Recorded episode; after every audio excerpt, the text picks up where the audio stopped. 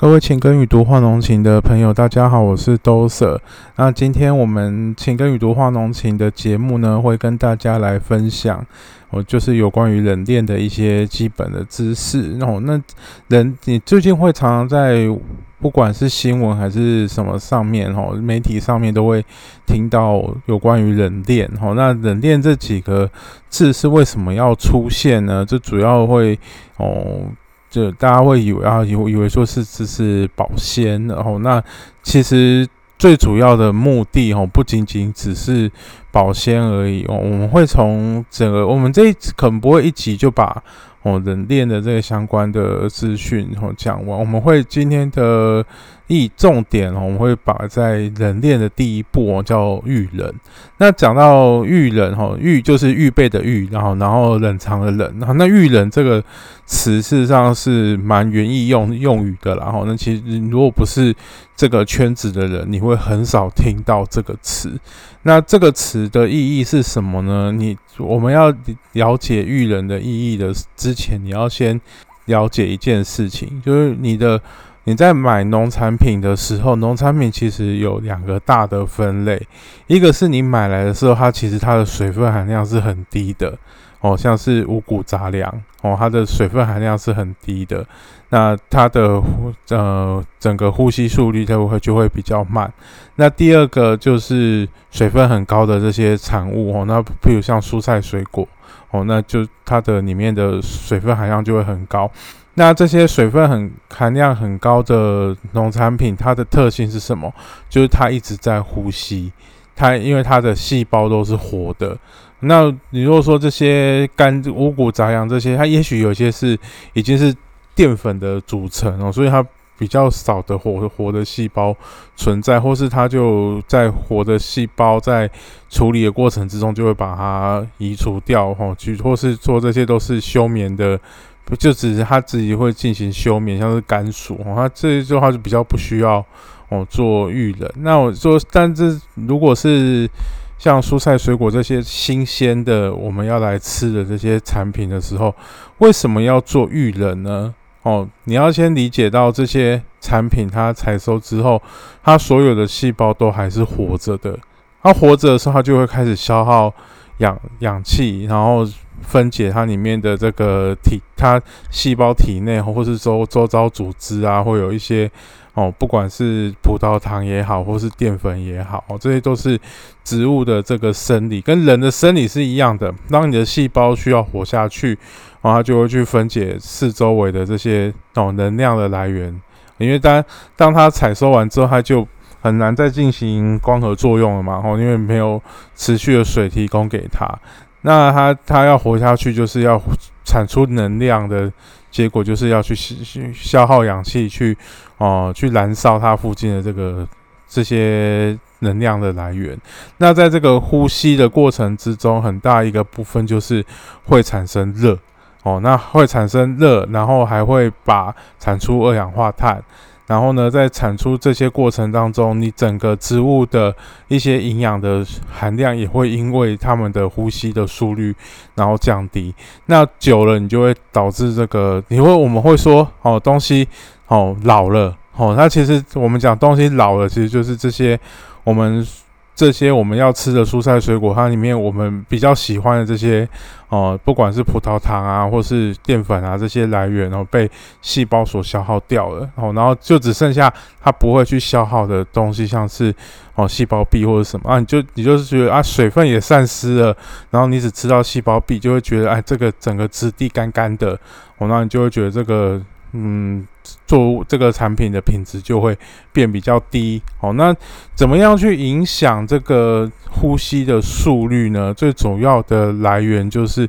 我们有一个最重要因子会影响的这个就是温度。哦，啊，温度是最重要会去影响这些作物呼吸的这个因子。哦，那当然大概有一个有一个公公式，然后大概如果每调往温度往上升十度的情况之下，哦，那个呼吸的速率就会就会 double，哦，就会就会乘以两倍。所以，我们一般在采收的时候，你说，哎，这个东西在田里面，它在田里面它也很热，那它为什么它没有坏掉？这是讲到植物，它有一个很很厉害的一个机制，就是它会它有气孔，它会进行蒸散作用，它会在田间，因为我只要根部不断的有吸水上来，然后这个气孔会散热出去，吼，那这个在这个散热的过程之中，我的呃植这个植株哈这些植物的体内，它就会它的细胞就会一直维持住它的水分的。呃，含量是固定的，好，那这个水汗含量，因为我根部会一直提供水，所以在田里面，哦，好像，哎，有些作物很耐热，你就会觉得说，好，哎，好像那么热它也不会坏掉，那为什么一采下来就坏掉了？最，哦，最著名的例子就是我们去去采西瓜，哦，那西瓜你去采的时候，有时候有些西瓜它就是在。半夜采收，为什么在半夜采收？因为它有一个名词叫做田间热，哦，在田里面所累积的热量。那这个田间热，它带出来，我们刚刚讲到温度会影响整个呼吸的速率，所以你田间热累积在这个作物的体内越多的时候，它就会影响它的呼吸的速率。它呼吸的速率越快，东西就越会老掉。还有跟呼吸的速率跟它的这个。采采采下来的这个部位有很明确的关系。如果你是嫩梢啦、嫩茎啦，吼这些部位，因为它生长本来就很快速，所以它的呼吸速率也会更快。那我们要怎么样去压抑这些呼吸速率？就是采用我们所说的预冷。那预冷的目的就是在哦采收的时候，采收完之后，用很快速的方式把它。的田间热降低下来，那你会想说，啊，怎么样才能够很快的把温度降低下来呢？很多人第一个直觉就是，那你就把它推进冷藏库就好啦。那真的有办法这样吗？哦，你会想到这个作物很很多时候都跟我们想象中的不一样。你看，你可以想象说，你把一一碗汤，哦，有有点温度的汤，你把它丢到。冰箱里面，哦，啊，可能三个小时、五个小时之后，你再拿出来，哦，也许它上面可能，诶，甚至凝结了，但是它下面还是有一点温度存在，因为热的传导，哦，你如果只靠一个冷藏库在，哦，慢慢的去做热的交换的时候，它其实它的热交换的速率是不没有那么快的，所以我们在做这个。遇冷的时候，其实会注重说你要用很快速的方式，可能十几二十分钟哦，最最晚半个小时的时间，我就要把这个产品的中心温度哦，你要请注意要讲中心温度，因为很多东西好像果实哦，如果菜的话，它就它没有说它的。和中心就比较没有那么明显。它如果它是不结球的菜，如果结球的菜，它就会有中心温度的这个问题。那如果呃是果实，它就你个果实的外壳跟它的里面哈，可能新的这个温度是不一样的。那你如果说我们常说那个东西晒太阳之后去冰，然后冰到坏掉，其实就是因为我在外面冰的时候，你把东西拿进去冰，哦，那你的冷藏库的热交换的速率不够快，外表的。温度降低了，但是我的内部还这个果实的内部，像是芒果还是什么，我还在进行很快速的这个呼吸作用。哦，那一样呼吸作用很快，在冰箱里面还是其实持续的在进行。那你等到你要使用它的时候，你就会发现，哎，这个品质降低的速度这么的快。哦，所以我们在说这个。育人哦，其实就是在去除田间热，然后去除完之后再放进去冰库慢慢的冰。那育冷的方式哦，大概有好几种，那不是每一种。作物都适合同样的这个方式，因为这这要因为去选择，因为你知道在台湾来说啊，有一些是蔬菜，有一些是水果。那蔬水果有些是属于比较温带的作物哦，像是苹果啦、草莓啦这些，这些平常它是不怕。不怕冷的哦，它的生活是不怕冷，所以你用温度很低的方式处理它，好像也不会有太大的影响，或是它的呃壁细胞壁比较坚坚厚哈，所以你用你你用比较剧烈的方式去处理它不会有问题。但是有有一些东有一些的这个水不水果啊也好吼，它你在遇冷的时候你要控制它的温度，不然它因为很多是热带的水果。那你遇冷的温度如果太低我们都想说，哎，越低越好。但是有时候太低也会造成整个果实会受伤，就会冻伤。我们就讲温带的水果它不怕，比较不怕冻伤，所以你就可以用比较低的温度去处理。那热带的水果就就不行。哦，那这个是一个就要建立那些参数哦，是需要一些哦实际上面的这些经验。那在遇冷上面来讲的话，你你觉得用最快的方式移除热是什么呢？最用冰块直接，你因为你夏天最你觉得怎么样是让你的身身体很快的就把温度降下来，你都会想到去吃冰哦。当然我们人是温血动物哦，你吃冰之后，你只是你的心理感觉，或是你的口腔局部你就感觉到温度降低，然后你的交感神经就会觉得啊，这个我的身体好像开始降温或是什么哦。但是你发烧的时候，你会放冰枕，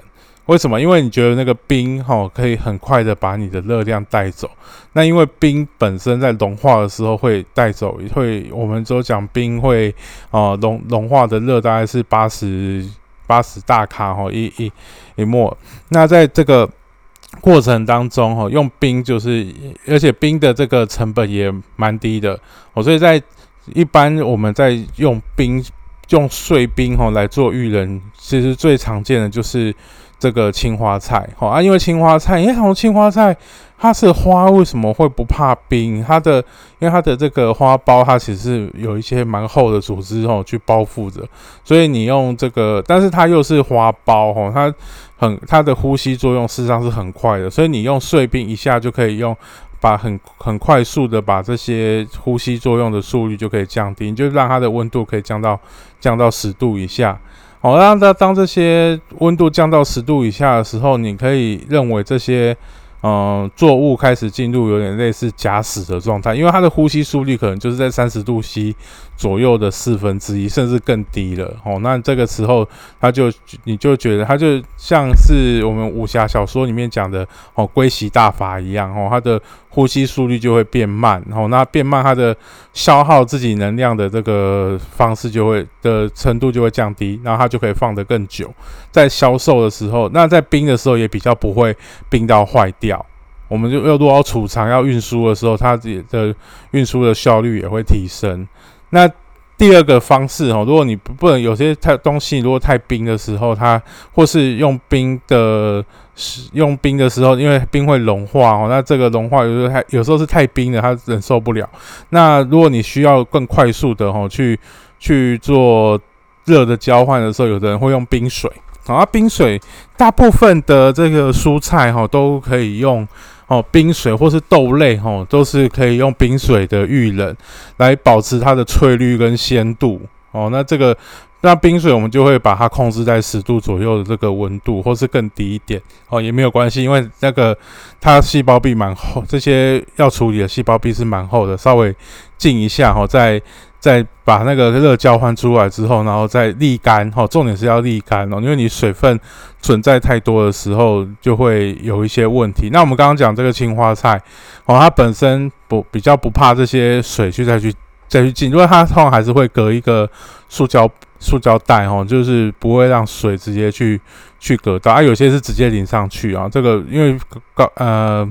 花椰菜比较不怕这样的白，呃，青花菜，然后白花椰是没有办法用碎冰来做育人。那前面两个都是比较简单哦，用只要有个冰水机或者制冰机就有办法去做的。那下面几个哦育人的方式就比较需要哦。好好的这个设备哈，第一个是就直接跟大家想的一样，我就把它推进冷藏室里面去做去做吹风，但这种效率很低，我们通常这个不会去做，会有一个加强版的吹冷风的方式，因为你在吹风的时候，然后你那个当冷藏库在吹风的时候，你可能哎那个风可能不是按你的想象，因为可能你的这个。冷藏库堆堆叠的方式不一样，你大家在堆冰箱，你就会有这样的一个概念，就是有有时候你在堆冰箱里面，好，好像就只有某一个地方特别容易结冰，然后其他地方好像都没有那么冷，就是你堆叠的方式不对，然后那个冷冷风从固定的方向吹出来之后，只有在固定的地方去做循环，好，所以你冷藏库本身不会是一个很恒定的温度，那我们要。让大量的这个产品要去做快速的预冷的时候，哦，就现在会有一个方式，就是我把它堆叠成一个特殊的阵型，会摆一个阵势出来，哦，然后把用用布盖住之后，有一个风扇做强力的抽风。那抽风的时候就会产生负压，像我们现在疫情会有负压病房一样，那整个环境就会变成负压，所以出来的压缩机所送出来的冷空气就会很。就会强制流过那个各个箱子里面的这些哦蔬菜或水果，主要是水果为主哦。那这个叫压差预冷，或者是叫强风预冷。那在这个过程之中，它大概半个小时就可以预冷完毕哦。那整个温度就会降低，因为你的风吼就跟水一样，一直的流动，一直流动。那为什么用强风预冷不用冰水预冷？哦，是因为说有些产品哦，它觉它如果用这个它。沾到水的话，它可能会有发霉的问题哦。那或是说它沥干这个花的工太多，所以它需要希望这个带带动这个温度降低的这个流质是干的哦，所以就会用用这个压差浴冷然后来来做哦。压差浴冷在大部分的这个水果上面都会都会使用哈。那有一个更极端的这个方式哦，就就会利用，如果你物理比较好，你就知道说我刚刚讲。水融化的时候会吸热，哦，那所以它还有另外一个方式会吸热，就是水蒸发的时候会吸热。那你就想啊，水蒸发你要慢慢等它蒸发，要等到什么时候？所以有一个快速去强化它蒸发的方式，就是把整个环境抽成真空。而这个方式比较适合在一些就是包菜类，因为包菜类它叶子的表面积很大，所以我一抽真空的时候，里面的水就会变成。气就会变成水蒸气跑掉，那这个蒸散的过程之中，我就会带走很多的热量，而且很快的就可以把温度降低，而且会连中心的温度一起降低。好，所以这上面讲的这几种预冷的方式，哦，事实上都是呃很多农民他会去做操作。那我们也会跟呃农民讲说，你一般在操作的时候，你如果没有很很多很强大的设备，你可以去做，因为像真空育人，它要有一个抽真空的设备，一个泵浦，然后，然后那个一个抽真空的的那个真空室，哦，那个不是几百万是做不出来的，所以通常都是在大型的合作社才会有，一般小的这个农民是没办法用真空育人的。那一般的农民的话，要做压差育的也有一定的小困难，哦，那比较可能就是做冰水育人。哦，或是做强，或是做呃，有的比较克难一点的方的强风预冷，就是在你的冰库里面，然后加一台工业电扇，然后一直这样吹，也是有类似的这个效果然后我们没有说一定要采取这样的一个措施，但是效率的确哦，比我们盖起来用这个用压制制造压差的能力要要低一些。哦，那但各种方式，我为什么台湾之前不会强调说要做预冷，是因为我们台湾。在运输的这个路程太短了哦，我们可能从南部运到北部，可能一天就达成了，然后可能就马上卖掉，就马上吃了，然后你就不太会有出家寿命的问题。可能在国外哦，在运输的过程可能就会比较长，好，甚至我们台湾的水果要出去外面，要运销到国外去，要外销哦。如果你是到中国大陆，可能传奇就是两天，然后所以你可能有的想说，我稍微冰一下哦，那个。在天这个产品还没有坏掉之前哦，就就已经到岸了，就已经开始卖了哦，所以就没有这样的一个影响。那或是有的他做空运的哦，也比较不会有这样影响。而且空运的话，你在飞在天上的过程当中，货舱里面的温度是会降到零下。哦，会降到零下啊！当然，我的货仓会做一些保护，所以在运送空运的运送过程当中，事实上整个温度还是会相当低啦。哦，那如果你是海运，哦，我们要到日本，可能要就就要一个礼拜左右的船期。那一一五天到一个礼拜的船期，你要这是通关，很多如果你前面的预冷没有做好的情况之下，即便我后面冷链做得好，我的温度是。啊，保持一定的恒温什么？因为现在大大家在讲说，现在出口去哪去日本去哪边的这个问题，都是在于说，好像后面的温度没有控制好，但是有可能是前面的预冷就没有做好了，所以就跟刚刚我们讲的一样，你东西摆在冰冰箱里面，你的内你的心其实都是热的，哦，那就会在那边一直消耗它的整个果实的品质，就会一直这样子慢慢的消耗掉。好，那我们今天会跟大家简单来分享这个预冷的这样一个概念。那所以你当你如果你自己种东西也好，或是呃有些小农民哦，他自己现在也开始学会说啊，我就自己来做这个预冷。我有看过哦，像是有一些比较呼吸速率会比较快的这个蔬菜哦，他们现在在国内运销的时候，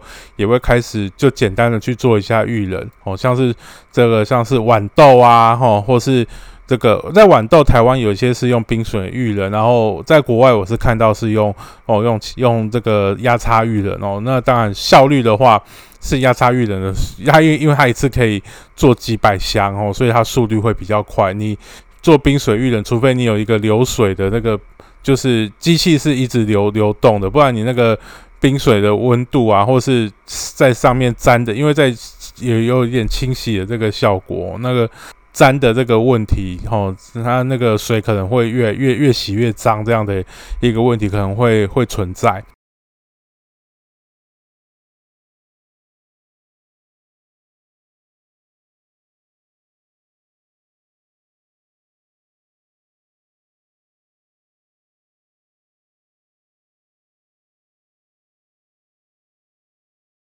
那像很多像。呃，芦笋啊，或是龙须菜啊，这些都刚符合我们刚刚讲的哦。它是嫩烧，所以它呼吸速率很快，所以你在运送过程之中就必须先去做预冷，然后把它的温度降到低，降到最低。还有一个会做预冷的，像是那个竹笋哦。那你竹笋如果它大概很多农民都知道，就是绿竹笋哦，它呼吸速率很快，所以你挖出来如果没有赶快去泡冰水哦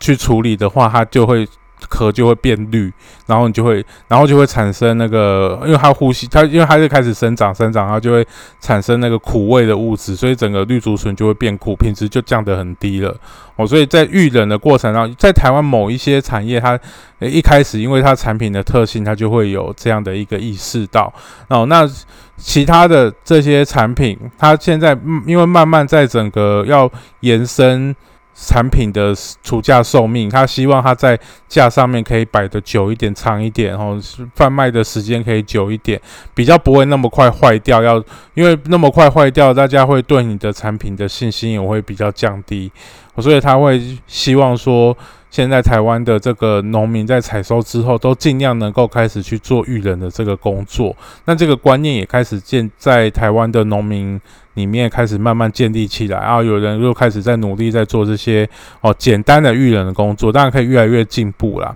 哦，那我们也希望说，哦，透过这个育人的这个人链的第一步，哦，然后让我们台湾的这个产品、农产品它的品质可以越来越提升。大家在吃东西的时候，也可以吃到更接近现我们说现采哈这样的一个越接近这样的一个状态。哦，那希望也可以这样。好，如果哦你对我们的节目有兴趣哦，那欢迎可以订阅我们的 Podcast，或是给一些抖内哦。那这边的。